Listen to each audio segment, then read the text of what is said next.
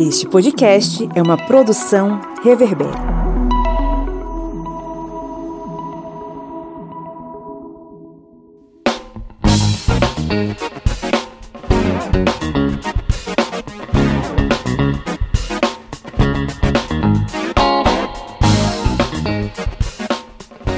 Historiantes! Está entrando no ar mais um episódio da sua mesa redonda do podcast do Historiante. É o momento em que a gente se encontra aqui nos finais de semana para trocar aquela ideia maruta sobre uma série de assuntos importantes, né, que a gente precisa entender, compreender e criticar, né? Eu sou o Pablo Magalhães, estou um pouco rouco, né, por conta dessa rotina de professor, mas eu estou aqui acompanhado, ó, já desafinei, mas eu estou aqui acompanhado dos meus amigos de sempre, o senhor Cleber Roberto. E aí, pessoal, beleza?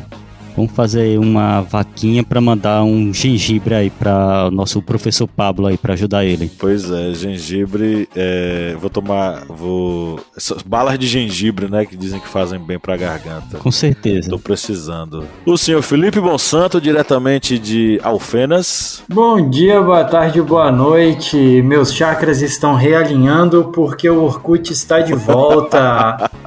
Tô feliz com a notícia. Essa eu não sabia. Elon Musk comprou o Twitter? O, o Orkut, é isso? Não, não. O dono do Orkut, é, ele lançou no site do antigo Orkut, né? Ele falou assim, ó, estamos voltando. Então, assim, a corrente que eu quebrei lá em 2006, quebrou ela. Agora no novo Orkut, minha sorte vai virar, entendeu? Show de bola. Falta agora retornar o ICQ pra gente trocar uma ideia. Verdade. E nas terras de Petrolina, à beira do Rio São Francisco, está a senhora Magalhães, Lídia Verônica. Oi, oi, gente. Que saudade, né? Lídia Verônica, você já se, apropriou, já, já se apropriou de alguma cultura hoje? Com certeza. É possível. Em algum momento desse dia, é, não sei dizer exatamente é, o que, qual e quando, mas durante a minha vida inteira eu me apropriei de alguma cultura, com certeza. Estamos aqui reunidos para falar sobre um assunto que a gente já abordou aqui no podcast, que foi a apropriação cultural. A gente tratou sobre isso no episódio 88, se não me engano, e hoje a gente retoma o debate, só que tentando ampliar os olhares e observar algo muito mais além do que a gente trabalhou naquele episódio. É, o desafio é grande, mas eu tenho certeza que a gente vai conseguir.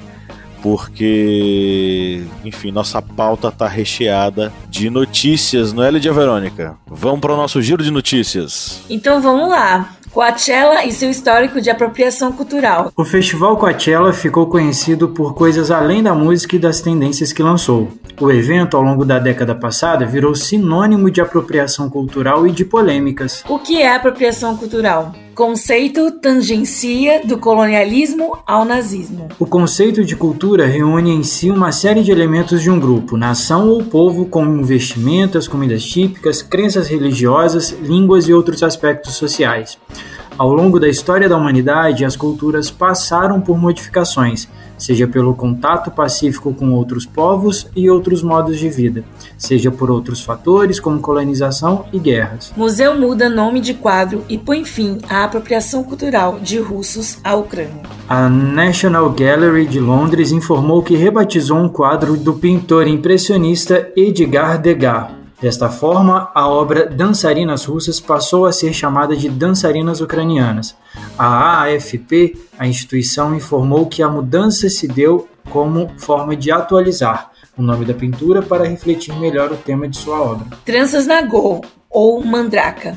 Racismo e privilégio branco. Uma mulher branca com tranças é descolada, estilosa, enquanto uma mulher preta precisa retirar suas tranças e alisar seu cabelo se quiser trabalhar em um determinado espaço, ressalta a artista visual. Então é isso, esse foi o. Eu tô desafinando demais, velho. Esse é foi. É saudades o... da Lídia. Bom, é saudades da Lídia. É não, é porque ele voltou pra sala de aula. Também, são as duas coisas. É, então é isso, temos o nosso giro de notícias, vamos pro editorial.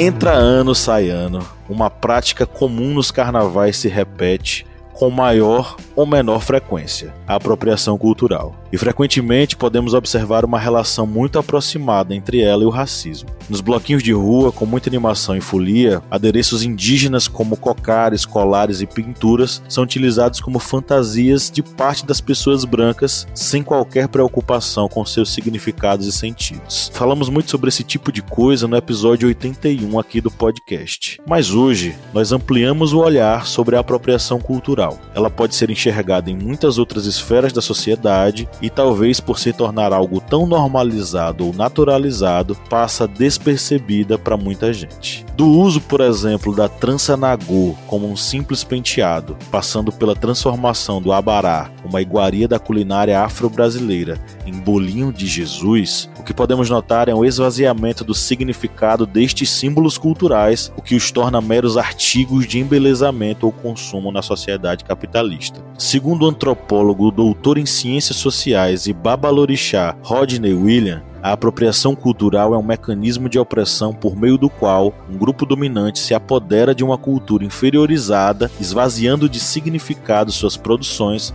costumes, tradições e demais elementos. E isso possui uma raiz histórica profunda. A gente geralmente lembra das fantasias de carnaval, mas essa apropriação foi parte da estratégia de colonização durante séculos. O que explica, por exemplo, a presença de peças arqueológicas africanas, sul-americanas e asiáticas em museus europeus. Segundo dados levantados pelo jornal alemão Deutsche Welle, cerca de 90 mil peças de artes africanas estão em museus franceses. Os bronzes de Benin, por exemplo, podem ser utilizados aqui para a gente ilustrar esse caso. Esculturas delicadas, elas adornavam o palácio de Ovonramwen Nogbaizi, o Obá do reino de Benin, que é o equivalente a um rei. Elas foram feitas em homenagem aos ancestrais de reis e rainhas do passado. Em 1897, os britânicos lançaram uma expedição punitiva contra o reino de Benin. Além das esculturas, inúmeros outros objetos reais foram retirados de lá à força e espalhados pelo mundo. Só no século XXI é que os museus europeus resolveram devolver estes artefatos. De práticas culturais a vestimentas, da culinária história, vários foram os alvos dessa apropriação cultural. E mesmo assim, há quem defenda que isso é algo natural. Será que há um meio termo entre apropriação e assimilação cultural? Deixa eu perguntar aí para vocês.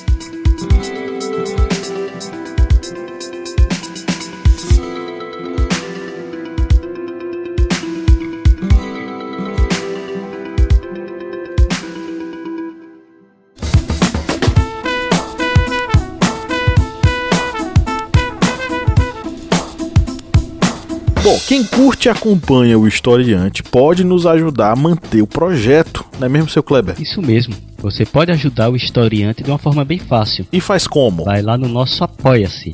O link é apoia.se barra historiante. E além de estar contribuindo com o portal Historiante, você também vai ter uma série de vantagens, como fazer parte do nosso grupo secreto no Facebook, fazer parte também do sorteio mensal de livros. Olha só quantas vantagens para você e tudo isso a partir, olha só, de quatro reais, que não dá nem para pagar meio litro de gasolina nesse ano agora de 2022. É tão pouco para você, mas é muito aqui para o historiante. Vá lá no nosso Apoia-se e contribua. É isso aí, o link está na descrição desse episódio.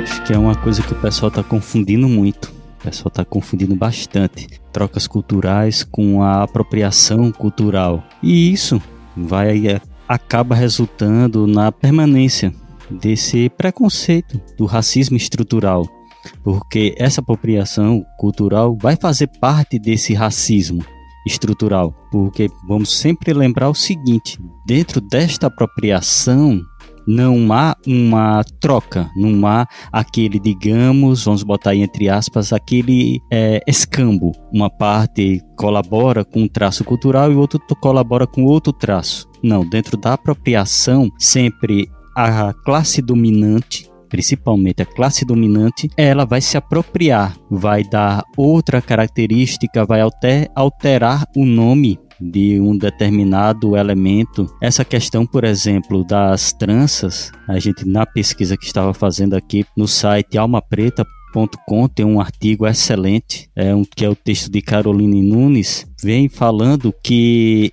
essa que a trança nagô, ela vem tendo essa alteração até no seu nome, ou seja, essa trança nagô, que nagô vai lembrar os povos africanos, está virando a trança mandraka.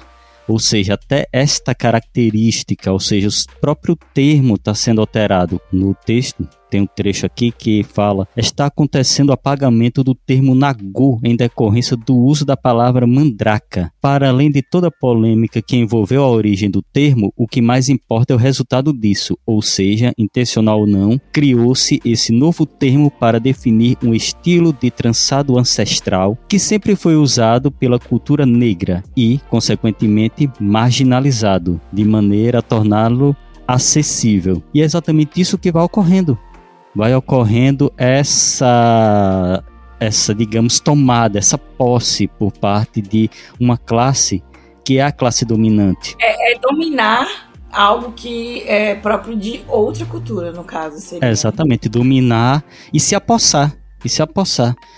Porque vai ocorrer. É, a posse acontece quando até muda o nome, né?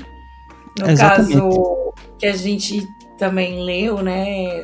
É, e trouxe nessas matérias que a gente leu aqui no início, elas falam sobre um macarrão, né? Que a gente tem por conhecimento que é italiano, né? Mas a origem do macarrão ela, ela é mais antiga e nasce no, na Ásia, né? Então, assim, a gente já o macarrão já perdeu a sua característica original, né? A sua identidade, né? Original. Exatamente. Então, essa questão da apropriação cultural não é essa troca, pessoal, não é essa troca de culturas, de traços culturais. É realmente uma apropriação, o domínio de algo que não é seu. É aquela tomada de uma cultura que não faz parte da sua. É tão interessante isso que o Pablo fala, que o Kleber fala, a questão do, do, do, bolinho, tudo, que às vezes a gente se apropria até de, entre muitas aspas, né, assim, de uma maneira inocente e a gente vai muito pela modinha. Uma coisa que acontece muito, que a gente vê final de ano, que a gente vê na, a, em começo de fevereiro, quando é comemorado o dia de Iemanjá, tudo, são aquelas oferendas que a gente acaba levando na beira do mar, entrega, né, a gente, quem vai, quem vai pra praia, faz alguma coisa assim, pede proteção, aquela coisa, mas não entende o que o significado, não entende o porquê das oferendas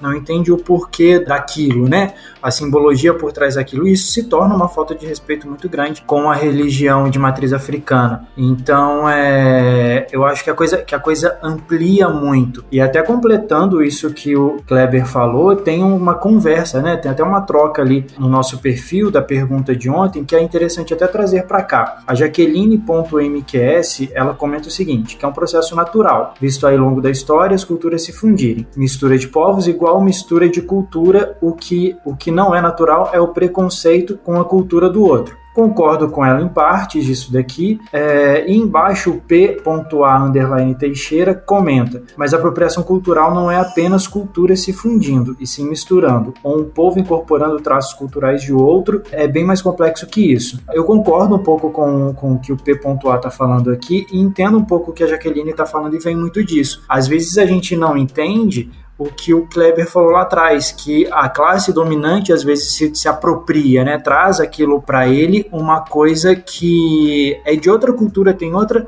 tem outra função, tem outro aspecto e ele quer se apropriar daquilo por causa de uma modinha. E vai é a muito... falta de respeito, né? Exato. Eu acho que o que tá marcada aí na sua fala é justamente essa questão. O respeito quando você usa algo que é de outra cultura e essa não importância não dá importância a usar algo de outra cultura e de, definir aquilo ali como um estilo, né? Como algo que eu achei massa, tô usando para eu sou diferentão e não eu estou usando porque aquela cultura usa nesse determinado momento para isso, para aquilo outro, né? É. Eu acho que o respeito àquela a origem, o sentido original de se usar ou fazer e comer determinada sim, coisa. Sim, né? Até a, lendo aqui a matéria, eu até me trouxe para minha realidade, né? Ah, tem um texto na UOL do que é apropriação cultural, o conceito de, de a gente leu aqui no, no, giro, né? Numa parte eles falam a respeito da cultura LGBT, né? E, e isso acontece muito no mês de junho. Empresas atrás do Pink Money, né, que é o dinheiro da comunidade LGBT, no mês do orgulho, que é o mês de junho, se apropriam muito da cultura LGBT, da cultura drag, da cultura drag preta da, da norte-americana. Então, assim, sem saber o que acontece sem saber o que é o significado de muita coisa daquilo. Então eu acho que a apropriação cultural é muito muito mais profundo, né? Como o, o nosso ouvinte aqui ele comentou na nossa postagem. É, é muito mais profundo e, de fato, não se restringe necessariamente à questão cultural, de vestimentas, de utilização de adereços. Eu sei que quando a gente fala de apropriação cultural, muitas e muitas vezes a gente acaba pegando isso inicialmente como exemplo, né? E claro, não é tão. Eu acho que é até mais fácil a gente observar essa apropriação nesse tipo de coisa. Na matéria que a gente separou aqui da, do evento lá do, do Festival Coachella, é um festival de cultura jovem que está muito conectado e muito antenado com a cultura digital pós-massiva. Uma cultura digital pós-massiva é aquela cultura que a gente acabou construindo através da conectividade, através das mídias sociais, Instagram, Facebook, Twitter, enfim, principalmente o Instagram, por conta das, da, de veicular mais vídeo e imagem do que qualquer outra coisa, e hoje em dia o TikTok. Essa cultura digital pós-massiva, ela transformou coisas tipicamente culturais de determinadas regiões em adereços exóticos e que dão certo capital cultural para quem usa, não é aquela coisa da modinha de que ah, eu vou usar isso aqui porque isso é o borro chique que eles identificam, isso, né? É o, a bata indiana com o cocá indi, de índio, né? Do, é, perdão, cocá indígena. Então, assim, é, você mistura culturas é, se apropriando delas, obviamente, sem qualquer tipo de respeito, né? Uma bata que é para um casamento, digamos assim, que é uma cerimônia, né? E aí você usa com cocá de uma liderança que só aquela pessoa pode usar por conta enfim, das tradições daquela, daquela cultura, né? Então, assim, sem qualquer respeito com as, as culturas que você tá ali entrando em choque, mas é definido como estilo, né? Borro chique. Com certeza. Eu tô falando do homem branco, né? O homem branco descobriu que usar cocá e dizer que ele é um indígena, o último dos moicanos, ele dá certo capital com as meninas, né?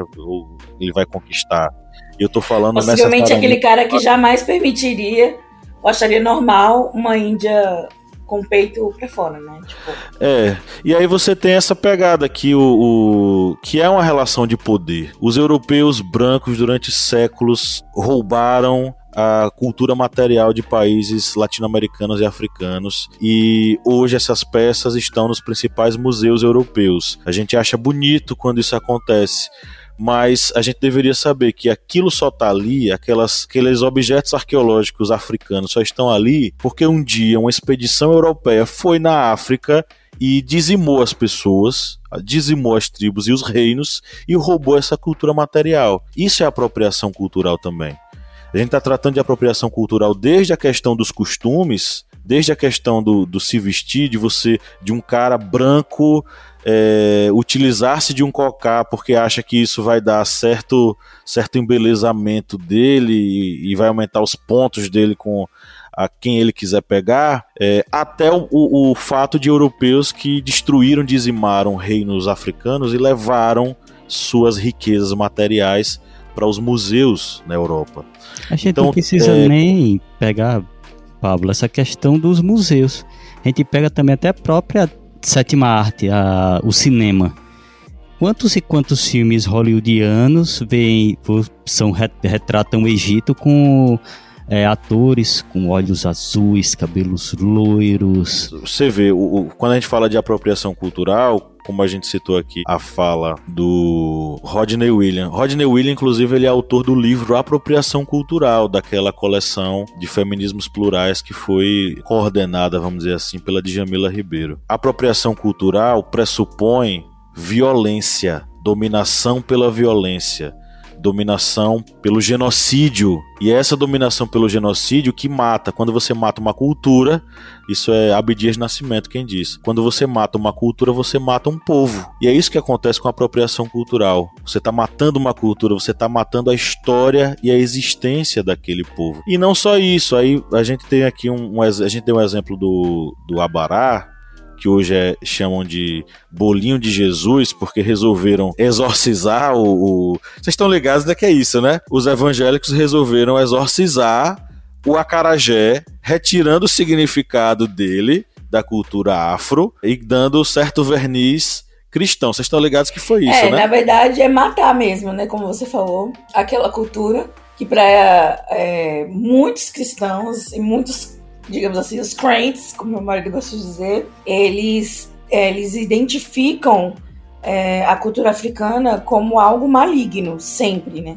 Justamente, assim, é, por conta do preconceito, do racismo, as religiões afro, né? Então, assim, é, eles identificam tudo que vem da África é maligno. Então, assim, o acarajé é maligno. Pois é. Então, eles têm, eles matam a receita original, inclusive, porque na receita leva alguns elementos e eles acreditam que esses elementos são amaldiçoados. Então eles tiram da receita para, enfim, né, usar, se apropriar daquele, daquele, daquele guari. Pois é, e aí ele só fica bom quando ele é exorcizado e vira bolinho de Jesus. É, a gente tem até outro exemplo, saindo um pouco dessa relação entre a cultura branca. Você quer fazer um comentário, Felipe? Fala. Não, pode falar. Você vai fazer um comentário e depois eu vou fazer um outro que, assim, é é um comentário que, que mostra um pouco a, essa apropriação, como que ela pode ser usada às vezes para proliferar uma cultura, mas pode falar. Certo. Não, o exemplo que eu ia dar é justamente uma outra matéria sobre comida ainda.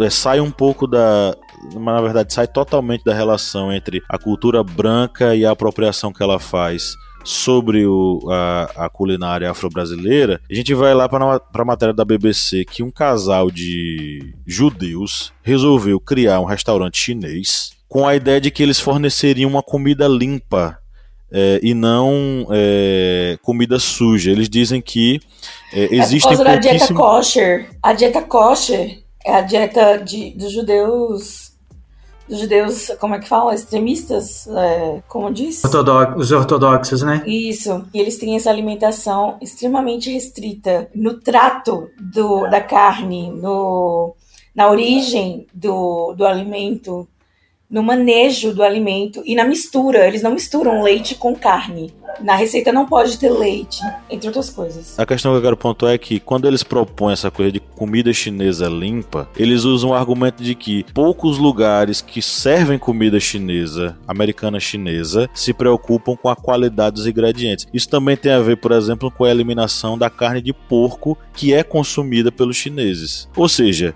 um casal de judeus que tem sua cultura, que tem sua perspectiva de vida, como Lídia muito bem é, pontuou agora, tem uma outra perspectiva sobre o que é essa alimentação limpa, baseado na sua fé, na sua religião, querem impor isso para a preparação da comida chinesa. E de fato, isso é uma linguagem racista. Isso é um posicionamento racista. Ah, então agora eu vou dar uma problematizada aqui na nossa discussão, porque assim, realmente o termo alimentação limpa é algo errado a se dizer, porque é, na, na minha criação adventista a gente não come carne de porco, não bebe bebida alcoólica, entre outras coisas, frutos do mar, enfim. E a gente acredita Vai comer que o isso... King, né?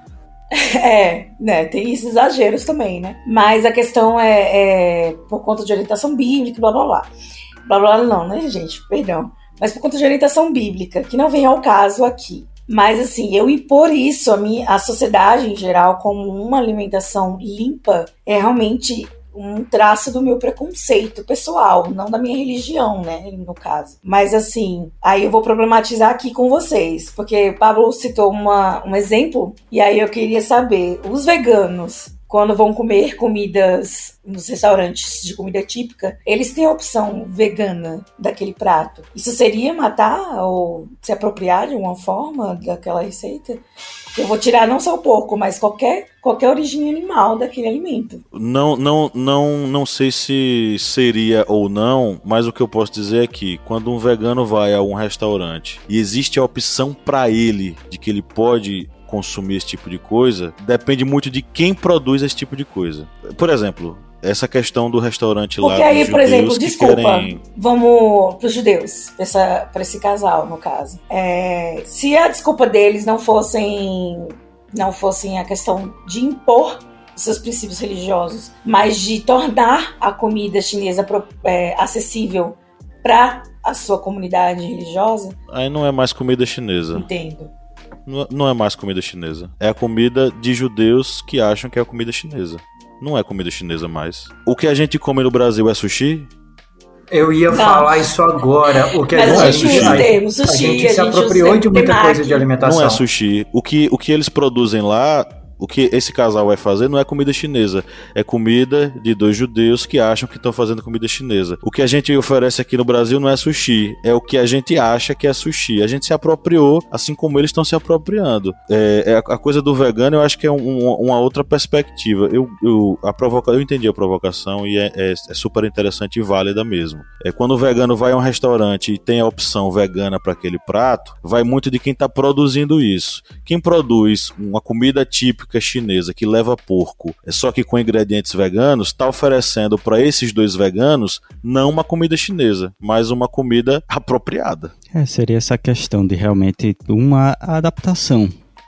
Seria aquela troca. Uma troca, mas a gente lembra esse caso dos judeus que eles fizeram isso dando a ideia de que seria uma comida limpa, ou, ou seja, usando um argumento de, é, superiori- de superioridade. A minha comida é superior à sua. Aí tem essa questão exatamente dessa, desse quesito de apropriação. Já na feijoada vegana, o que vai ocorrer será a substituição, mas não vai ter aquela ideia de vou estar fazendo um alimento que vai ser superior ao seu. Mas assim, Alguém mesmo usa- eu usando a feijoada como minha referência, que a gente chama, né, a feijoada vegetariana ou a feijoada crente. Porque supostamente a referência é a feijoada normal, com carne de porco. Mas aí a gente não come, no meu caso, né, na forma como eu fui criada. Então a gente se refere à feijoada Então A você não come feijoada Lídia. Verônica, você come outra coisa. Você come Feijão, feijão, gostoso, feijão carregado. feijão carregado. Tem uma coisa, né? Tem uma coisa nessa história que, tem, que tá me incomodando muito no que a gente está conversando aqui, e eu acho, pelo, pelo, pelo que eu entendo, eu vejo como xenofobia. Ah, a partir do momento que você fala que você tá, tá transformando uma comida, ah, os no caso dos judeus, né? Eles querem tornar, tornar a comida limpa, eles estão menosprezando uma cultura, eles estão menosprezando uma população. Então, assim, o que, que é limpo? A cultura chinesa, para eles, aquilo ali é limpo, para aquilo ali, de, dentro daqueles mercadões, de tudo aquilo que aconteceu, aquilo para eles é limpo. É comida de rua, é, gente- é coxinha da, da, da, da lanchonete ali da esquina. E a gente viu muito disso, de, de, cá- de situações assim. Então Na é época sujo, que eu- não? É sujo, não? Você falou limpo, é sujo, não? Você quis dizer sujo? Porque Quando você falou que pra eles aquilo ali é limpo, Feijão- é Não, sujo. pra gente, pra eles é limpo e pra gente também é pra, limpo uma não, coxinha. para os é, como- chineses. é lícito comer uma coxinha na rua. Entendeu? Eles podem questionar. Para os chineses ali comendo, comendo daquela forma, para eles é limpo, para eles ali tá normal. Igual pra gente tá igual comer uma coxinha na, na, na lanchonete no ponto de ônibus. Entendeu? Sim. E aí, a partir do momento que os judeus, que no caso esse casal, né, que abre esse restaurante, eles falam assim: "Ah, vamos limpar a comida". Aí eles estão falando que é sujo. E aí eu, eu vejo discriminação, entendeu? É nesse é esse ponto aí, esse ponto aí me incomoda muito, que aí você, além de você estar se apropriando de uma coisa, de uma cultura que não é sua, você está menosprezando ainda mais a outra a outra a outra cultura. Nessa questão que a gente fala tanto de adaptação de alimentos, tudo, acho que essa é uma das partes que é mais que está bem sensível com relação a isso, porque sempre as questões ali de alimentos quando vai de um local para outro acaba recebendo determinadas adaptações. Isso até de pratos mais simples, como até pratos mais sofisticados. Um exemplo disso é o nosso cuscuz. O cuscuz nordestino é aquele cuscuz que não tem recheio. Sim. É É aquele cuscuz que verdade. você faz, passa manteiga, bota o leite. Quando você chega em São Paulo, é um negócio, uma sopa sólida. É, o- é, comida de ralo. Você viu o vídeo de um rapaz na internet? Não, não, não, semana- não, não, não, não semana quero passada. eu- ouvir só uma vez. Cuscuz, cuscuz Tá paulista de comida de ralo. Você pega tudo que tem no ralo da cozinha, depois de lavar a louça do almoço, e vira. Aí vira o cuscuz paulista. Que horror, cara. Desculpa, paulistanos. Mas foi um paulistano que falou isso. Mas aí a gente vê que é uma questão bem sensível o alimento. O alimento vai de um lugar para outro, dentro do mesmo país, já sofre alterações. Exatamente, que é um ponto que ocorre muitas apropriações, como a gente já citou aqui, a questão do acarajé, do abará, da comida chinesa, e vai ocorrendo essas modificações. O hambúrguer mesmo, a gente sempre pensa, hambúrguer é o que? A comida surgiu nos Estados Unidos, não é? Não, surgiu em Hamburgo, na Alemanha, mas ganhou essa ideia de ser uma comida que surgiu nos Estados Unidos. Ou seja, são coisas que vão sendo tomadas, vão sendo apropriadas. E como dito, é uma, uma apropriação que é bem prática, que ocorre muito.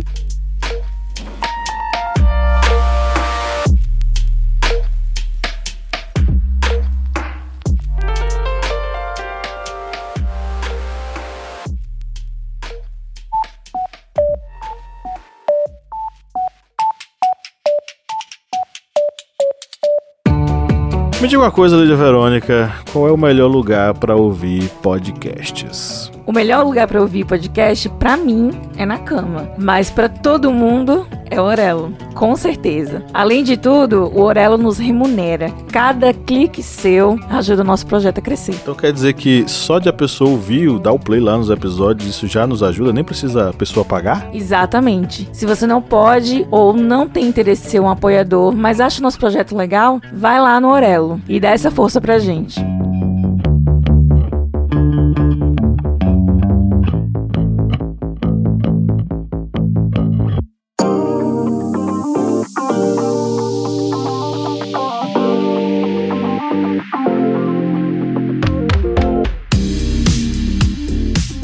Isso, essa questão de alimentos, que ocorre também essas trocas, lembra bastante o que foi comentado aqui por Patrícia, que ela deixou um comentário na postagem que nós fizemos no Instagram, que o arroba dela é Além dos Oráculos, que ela comentou, entendam que uma cultura assimila traços, outra por convívio é uma coisa. As duas culturas ainda coexistem, bem como desde que mundo é mundo. Outra coisa é você se apropriar culturalmente, que é tomar a cultura do outro para si. O grupo original de fazer aquilo deturpando o sentido original. Tipo quando uma pessoa branca usa algo tipi- tipicamente negro ou indígena e ele é considerado hype, inovador, de boas. E se é negro ou indígena, faz a mesma coisa, é considerado atrasado, sujo. Pega bem esse ponto que nós estamos pegando aqui da questão do alimento. Quando o alimento é feito por um determinado tipo de povo, numa determinada sociedade, ah, vai ser a comida extraordinária, tal, elegante. Se for feito por uma, uma, uma sociedade, um povo que seja dominado, ah, vai ser o sujo, vai ser é, aquela coisa que não é gostosa. Só concluindo aqui, a gente pega o exemplo que ocorreu num programa de culinária, quando falaram da carne de bode. A carne de bode, quando falou, muita gente ficou "Ah, com nojo tal. Ah, não- como se fosse uma coisa mais imunda do mundo. E a gente sabe que é uma proteína muito consumida na região Nordeste. Se fosse uma carne de bode feita num desses restaurantes que- Michelin, desses restaurantes de rico, com certeza a visão seria outra. É, então a gente vai ter que colocar um critério para a gente entender o que é adaptação cultural do que é uma apropriação cultural. Eu acho que um dos critérios que a gente pode colocar é que a apropriação cultural tem a ver com a relação de poder, sendo que uma cultura que se coloca como dominante pega algo dessa outra cultura, esvazia de significado e passa a consumir como se fosse um mero produto. Esse é vamos dizer que esse seja a, a mola mestra aí dessa apropriação cultural. Isso é necessário porque tem muito ouvinte nosso que não, não tá sabendo diferenciar. Tem um seguidor nosso chamado João Saldanha, é o arroba João Salde, que perguntou o seguinte: e qual seria o problema de apropriação cultural? Um índio vestido de cowboy é apropriação cultural? Uma pessoa preta fantasiada de freira ou padre é apropriação cultural? Segregar culturas não é também criar preconceitos e guetos? As pessoas não podem ter livre arbítrio para adotarem o tipo de vida que julgarem convenientes? Um índio, entre aspas, tá? Índio é um termo considerado errado. Um índio é obrigado a viver só de acordo com sua cultura original? O desejo de adotar outra cultura ou estilo de vida não pode ser legítimo? Toda prática cultural tradicional é intrinsecamente boa? Enfim, ele vai levantando vários questionamentos, mas começa com uma coisa que eu acho sintomática. Qual seria o problema? Um índio vestido de cowboy é apropriação cultural? A minha resposta para João Saldanha é não. Um índio vestido de cowboy seria, primeiro, um fato, um indígena vestido de cowboy seria, primeiro, um fato extremamente inusitado no dia, nos dias de hoje, porque indígenas não se fantasiam de cowboys. E segundo, mesmo que ele se fantasiasse de cowboy, ele permanece sendo parte de uma cultura historicamente atacada, roubada, vilipendiada e esvaziada pelos brancos ditos cowboys permanece a relação de poder. Toda apropriação cultural, ela tem uma relação de poder que envolve o dominante, que rouba, esvazia a cultura do dominado e transforma isso num produto de consumo como se fosse qualquer coisa, né? E aí a gente vê, por exemplo, a Xuxa fazendo aquele DVD só para baixinhos e brincando de índio vestida, entre aspas, de indígena de calça jeans e tal, fazendo lá as suas dancinhas em homenagem homenagem aos indígenas. Então acho que é, é, a gente precisa definir justamente essa questão. Qual é o critério principal que define o que é apropriação cultural do que é uma adaptação cultural ou uma troca cultural? É justamente a relação de poder que existe. Existe uma relação de poder. Existe uma cultura sendo roubada, sendo esvaziada por, por outra, por um, uma, uma cultura dominante né, que vai roubar e transformar isso num adereço. O que, é que vocês acham? Sim, eu acho que realmente pega nesse ponto, porque bem pe pegando bem esse exemplo do, do indígena usando uma roupa de cowboy, a gente pega aquele ponto que é exatamente um, uma sociedade que é dominada, que foi explorada, que é perseguida, utilizando um adereço do, do dominador. Já o dominador, esse, quando ele se apossa de algo, a primeiro sentido que ele vai fazer é deturpar. É eliminar traços, eliminar sentidos que tenham relação com aquela outra sociedade. É, pegando, por exemplo, novamente essa questão da trança do cabelo, a gente vê muito que ocorre esse sentido. A trança utilizada por uma pessoa preta vai ser uma pessoa que vai ser marginalizada, vai ser algo feio, vai ser algo que muitas pessoas vão até pedir para tirar, alisar o cabelo. E isso infelizmente ocorre. Já se a trança for utilizada por uma pessoa branca, vai ser vai ser algo estiloso, vai ser algo na moda, vai ser algo que a pessoa vai ser elogiada. Ou seja, sempre quando ocorre essa questão da apropriação, se for a pessoa da sociedade que é dominada, muitas vezes ela vai utilizar aquela mesma roupa, aquele mesmo vestimento, aqueles mesmos é, adereços, muitas vezes até por uma questão de obrigação para se adaptar à sociedade dominadora. Já o dominador não ele se apropria e ele vai usar da forma que ele bem entender. A gente tem dois exemplos bem interessantes para poder ver a questão dessa apropriação e de como é descaracterizado a cultura de origem, né? Uma delas é que a gente estava até na pauta da, da, do material que a gente estudou. Um é a Carmen Miranda usando aquele, fugiu o nome, aquele negócio na cabeça dela, é, que é de, da cultura negra, que é da cultura, que é da o cultura, turbante. Turbante, obrigado eu vou falar, eu vou falar outra coisa. É, aquele, aquilo ali trouxe muita visibilidade para o Brasil, né? É o ícone da Carmen Miranda. As pessoas hoje querem. A, a gente associa o turbante a, com frutas, enfim, N coisas ali, é, a Carmen Miranda, mas aquilo ali não é dela. Aquilo ali ela se apropriou de uma cultura, tirou todo o valor, como o Kleber falou, tirou todo o valor daquilo ali cultural, histórico, de importância, N coisas, e se apropriou daquilo ali para ela ganhar dinheiro, para ela poder fazer a carreira dela. Um outro exemplo muito, muito, muito peculiar disso é a, a coreografia de Vogue, da Madonna. Madonna, quando ela lança Vogue, que ela fala ali sobre a igualdade, tudo, ela está falando ali no final dos anos 90 e ela se apropriou do ritmo e da dança, da coreografia que é feita em Vogue, dos bailes é, de, de, pessoas trans e de pessoas LGBTs da periferia de Nova York, que naquele momento estava sofrendo com o preconceito, com a exclusão, com o boom de AIDS que acontecia naquele momento nos Estados Unidos, no final da década de 80, que era marginalizado, que era marginalizado, e ela usou isso para ganhar, pra ganhar é, campo com a Vogue. Então existe essa apropriação, existe, existe o esvaziamento, né? Os bailes da, da, da Vogue, perdão, os bailes da comunidade LGBT na periferia americana, ela, de Nova York, é um lugar de refúgio, um lugar de, de apoio da comunidade LGBT que não tinha apoio de mais ninguém. E aí a gente vê esse esvaziamento uh, em busca de lucro, né? E aí eu vou problematizar mais uma vez. Mas eu tô só historiadora, né? Querendo problematizar tudo. Lídia é a problematizona. Vamos pensar aqui na Shakira dançando Waka Waka.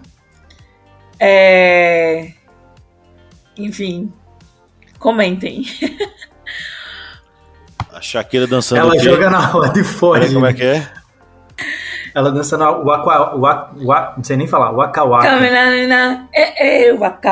É. Pra mim, pra mim, eu acho que você já sabe minha resposta. Ela se apropriou culturalmente do, do estilo de dança em nome de uma.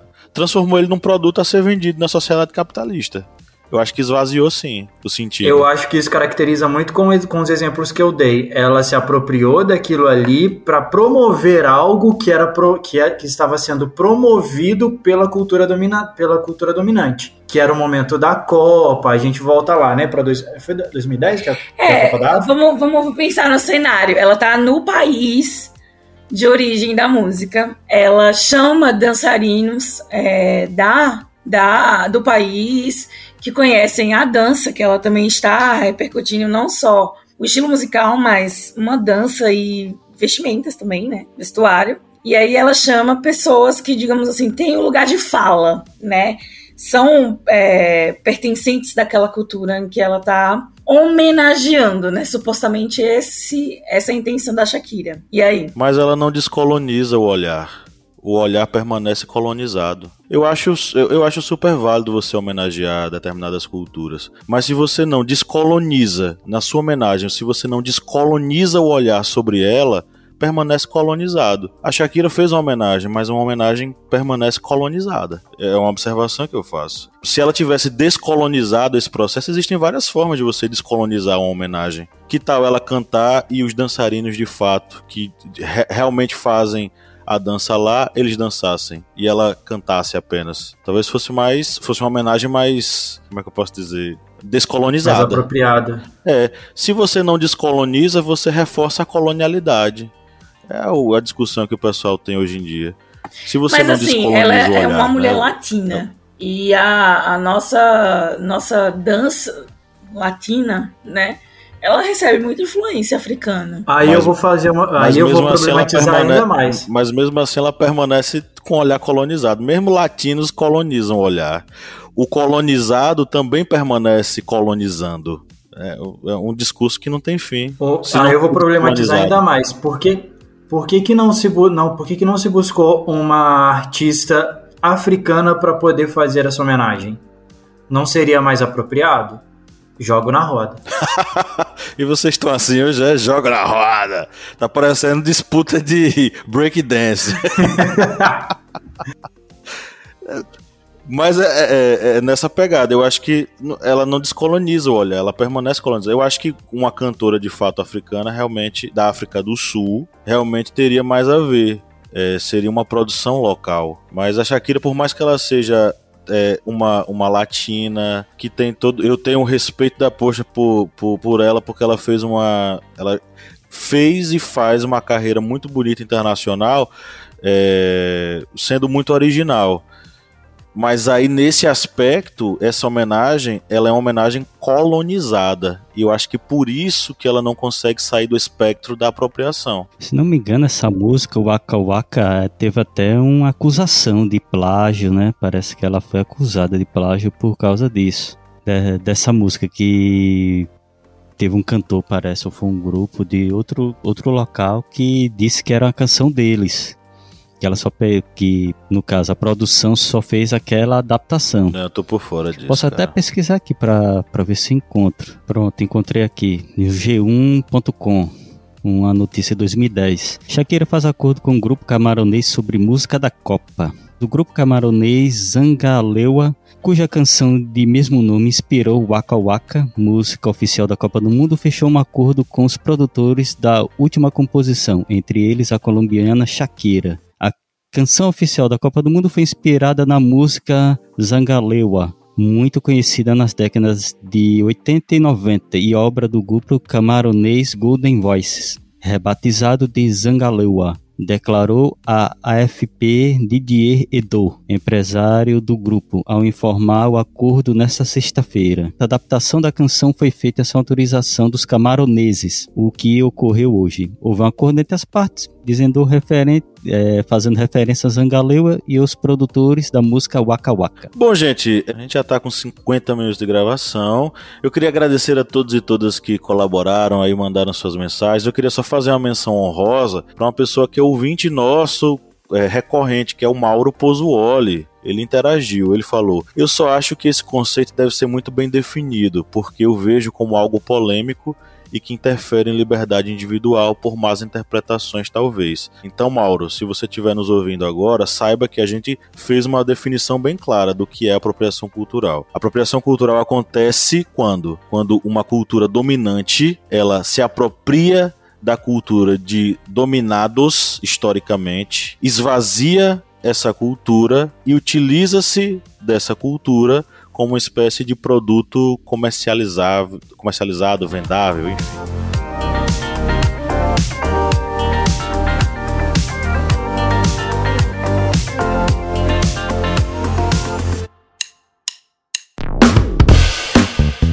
Você que é nosso ouvinte, nosso ouvinte, que acompanha esse podcast a cada semana e adora ouvir os nossos papos, que tal a gente fortalecer os nossos laços de amizade? É simples demais e nem precisa pausar o episódio, né, Felipe? Exatamente, Paulo. Ah, se você está ouvindo a gente agora, seja no Spotify ou seja na Apple Podcast, para a gente ficar mais íntimo, para a gente falar cada vez mais ao seu ouvidinho, você faz o seguinte agora.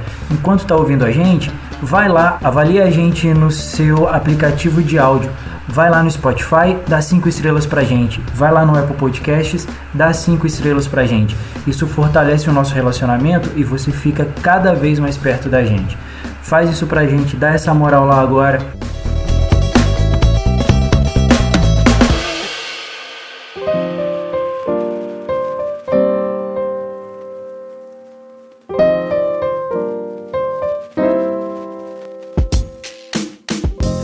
Vamos para as nossas indicações. A área de indicações aqui, como sempre, é dedicada, né, Lídia Verônica, aos nossos apoiadores. Aos nossos, nossos cristalzinhos. São os nossos cristalzinhos, nossos apoiadores. Então, o cristalzinho de hoje.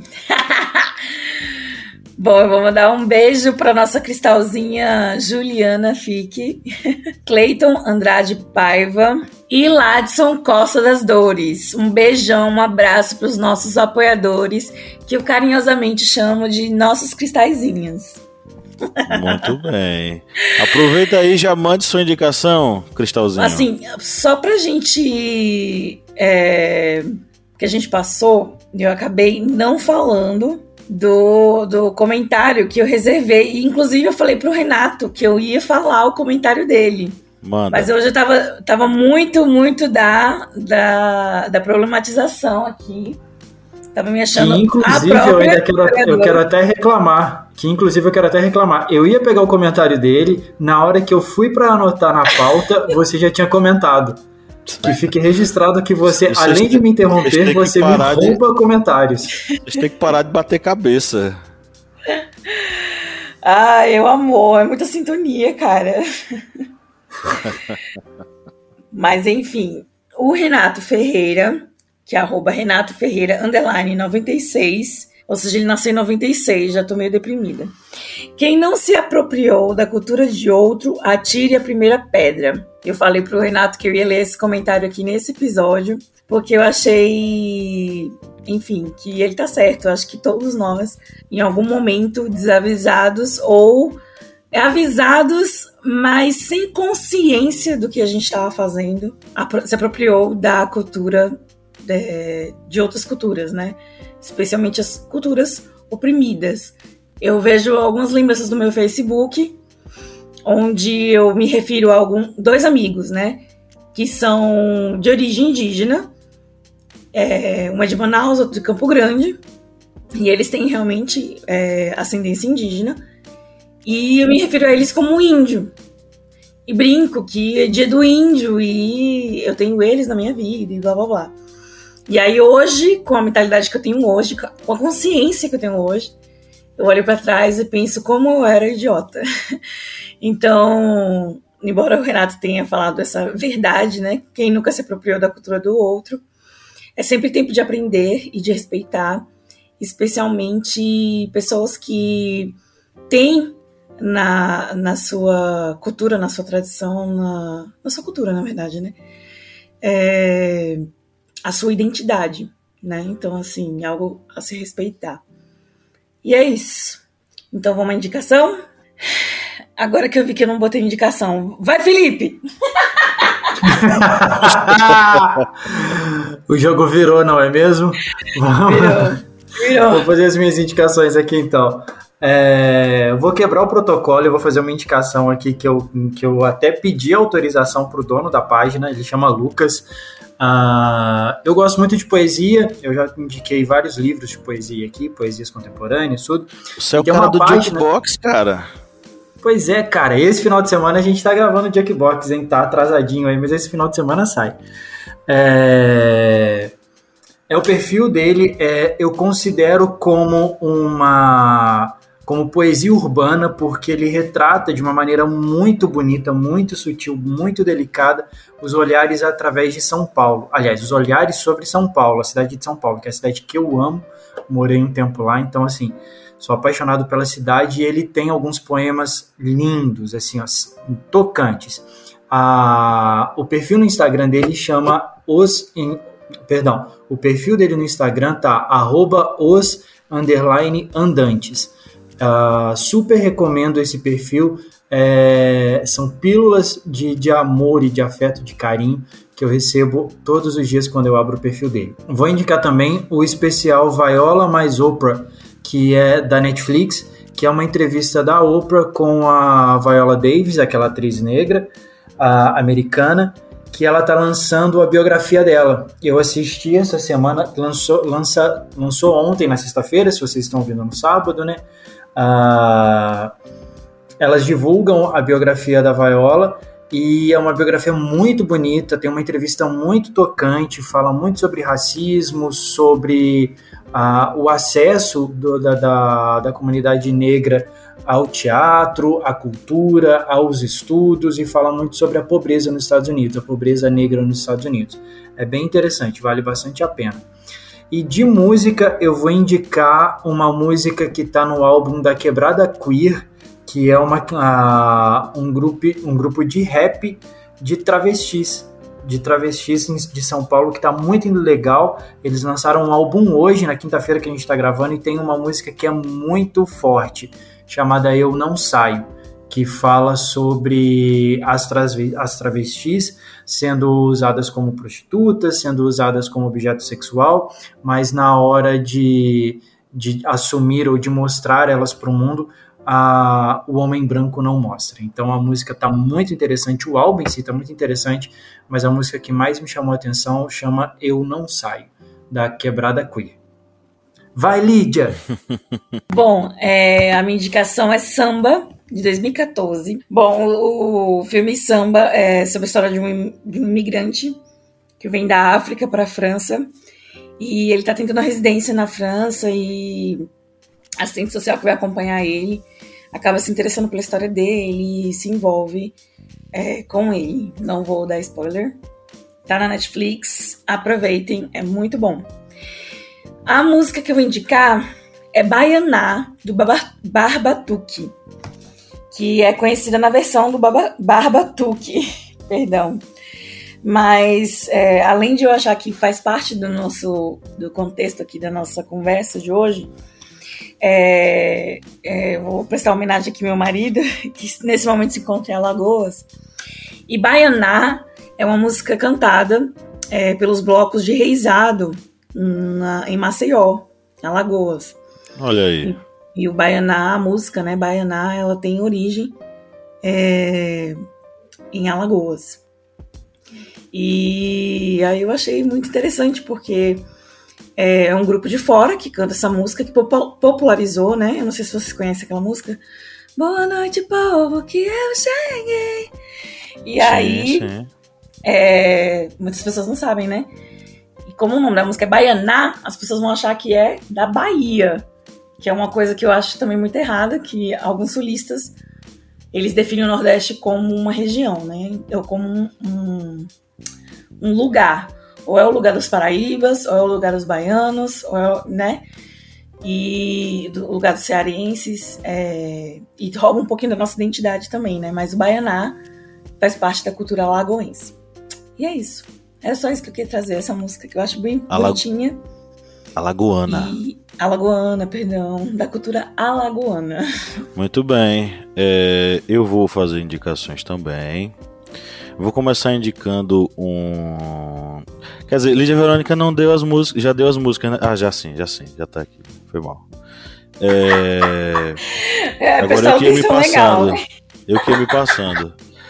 Eu vou indicar um filme chamado Estados Unidos versus Billie Holiday, que está tá disponível na, no Prime Video.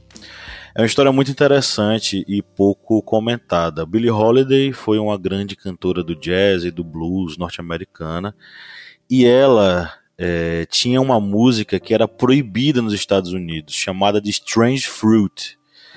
Era uma música é, escrita como um poema de um cara chamado Abel Mirapole.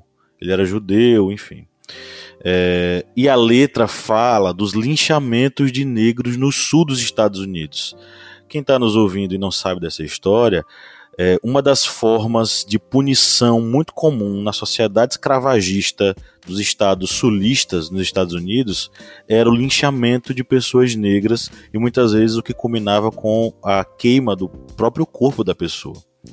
A Billie Holiday é, vai construir essa música na Strange Fruit em cima da, do poema desse professor comunista judeu Abel Maripol e vai cantar no seu show. Só que ela vai ser proibida de cantar pelo governo norte-americano. Em especial Harry Eslinger, que era o, enfim, uma espécie de é, policial federal ligado ao o, o, o de Narcóticos que tinha lá nos Estados Unidos. Hoje em dia se chama DEA. E aí é, ele vai caçar, perseguir Billie Holiday. A, o governo norte-americano vai prender Billie Holiday. É, faz, vai fazer uma armadilha para ela. Ela era consumidora de drogas, é, consumia é, muita, muita, muito uísque, consumia cocaína, enfim.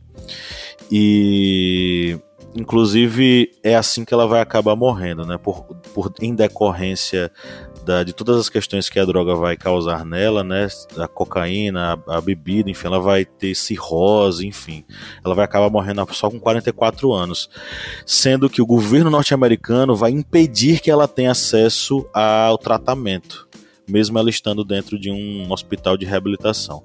Mas é, fica aí a dica desse filme, e, em especial a luta de Billie Holiday contra o racismo e os linchamentos que aconteciam com as pessoas negras nos Estados Unidos. É, o livro que eu vou sugerir é o do Rodney Williams, que é a Apropriação Cultural, que eu mencionei ao longo do episódio aí. Leiam, é um livro bem bacana.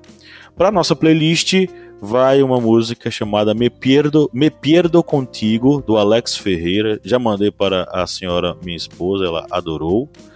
É, e é uma música bem bacana que me chegou de surpresa. Eu tava ouvindo Horror Drexler e aí toda vez que a gente vai gravar eu faço uma revisão das playlists é, para relaxar, claro, mas também para ter coisa nova para falar para vocês.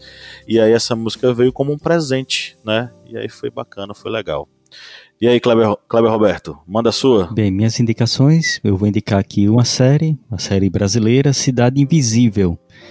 Essa série ela serve para fazer aquela análise sobre a questão da apropriação cultural, porque foi uma série que foi muito elogiada, recebeu excelentes críticas, é, assim, em termos de nota, tudo, mas ocorreu uma crítica com relação à falta de representatividade indígena tanto no lado do, de direção ou até mesmo de atores, já que Cidade Invisível se baseia muito na, no folclore, nas tradições é, indígenas, nativas brasileiras. E aí, no caso, são muitas tradições indígenas. E ela não teve essa representatividade indígena na sua produção, em termos de atores. E aí ocorreu que eu teve muitas é, críticas com relação a isso, com, fa com a falta de atores que fossem de nações de povos indígenas. E aí vale assistir tanto porque é uma boa produção, mas também para fazer aquela análise com relação ao que é realmente essa apropriação cultural. Minha outra indicação aqui para vocês é fazer uma pesquisazinha sobre o que foi o movimento armorial. E esse movimento, que foi um movimento criado por Ariano Suassuna, ele tinha uma ideia de criar uma arte erudita, mas pegando vários traços da cultura nordestina. E esses traços iam desde a questão de artes, artes plásticas, músicas, é, literaturas. E esse movimento armorial demonstra exatamente essa questão aí já da troca cultural, ou seja, de elementos de uma cultura com elementos de outra cultura que acabam formando algo maior. E exatamente vocês veem aí que já não é nesse segundo exemplo que eu estou passando para vocês sobre o movimento armorial que não é já uma apropriação cultural. Isso já é a troca, ou seja, a junção de culturas, porque nenhum nem o outro se sobressai já que são elementos que acabam se infundindo para criar algo maior. E as músicas aqui, minhas indicações vai ser de uma banda de hard rock formada por negros, que é a banda Living Color. E a música eu vou indicar aqui Cult of Personality, que essa música vai falando sobre a questão do culto à personalidade da pessoa que acaba se achando superior aos outros, ou seja, cultuando a sua personalidade. E a outra música eu vou indicar da Orquestra Armorial, que é a música chamada, que é uma música instrumental que aí vocês vão começar a perceber exatamente essa questão da junção desses traços do, erudito com a cultura popular nordestina estão aí minhas indicações. É isso aí, com muita alegria nós chegamos ao final da nossa gravação de mais um episódio show de bola, recheado de informação para você que nos ouviu até agora e para você, justamente, que está aqui com a gente até agora, receba o nosso abraço e a nossa admiração. E pense aí, será que a gente merece o seu apoio? Seja um apoiador do Historiante e nos ajude a manter o projeto por apenas R$ reais mensais. É rapidinho, o link está na descrição do episódio. A gente fica por aqui. Um grande abraço a todos e todas. E no 3 vamos dar o nosso tchau coletivo. Um, dois, três. Tchau! Tchau!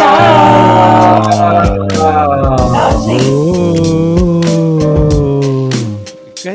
Você tá cantando apoio, é? Oh, é Tarzan. É o Pantanal.